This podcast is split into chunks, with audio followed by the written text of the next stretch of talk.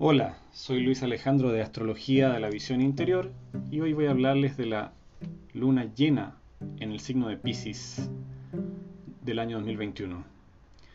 El pasado lunes 20 de septiembre tuvo lugar la luna llena en el signo de los peces.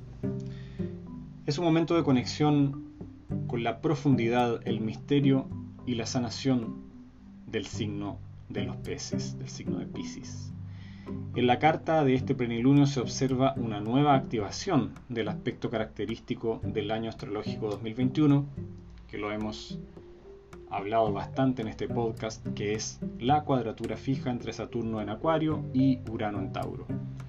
Esta vez la Venus, que transita sobre los 11 grados de Escorpio, cuadra a Saturno y se opone a Urano, formando el aspecto eh, astrológico compuesto conocido como cuadratura en T. El punto de alivio de la gran tensión que esta configuración implica se encuentra en el signo de Leo, frente a la posición de Saturno, e implica una conexión con nuestros verdaderos deseos del corazón, necesaria, por otra parte, para poder soltar en el océano pisciano los caprichos y la necesidad de control y dominación que eventualmente podrían surgir por la posición de Venus, planeta del deseo, en el signo de Escorpio. A su vez, Marte y Neptuno, retro, entran en juego, haciendo conjunciones respectivas al Sol y a la Luna. Si bien ninguna de estas conjunciones es exacta, Marte está más cerca del Sol, solo a 5 grados, eh, que Neptuno de la Luna, que está en una conjunción muy abierta a 10 grados.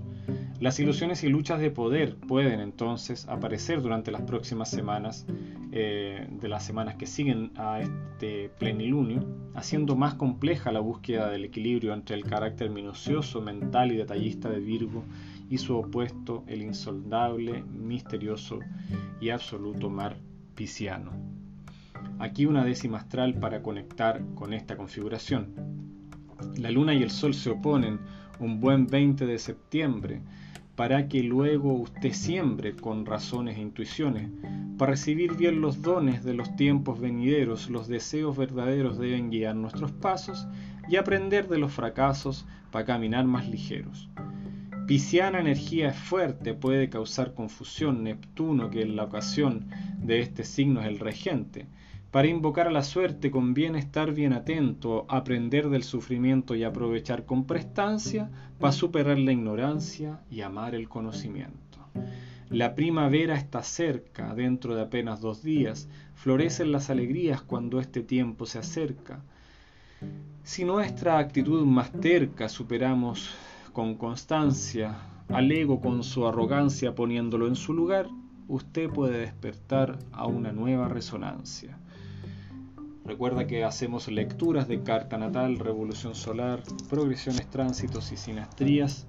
Puedes comunicarte con nosotros al correo astrovisioninterior.gmail.com y también puedes escribirnos un mensaje por WhatsApp al más 569 8638 1845. Que tengan un feliz, una feliz semana. Hasta pronto.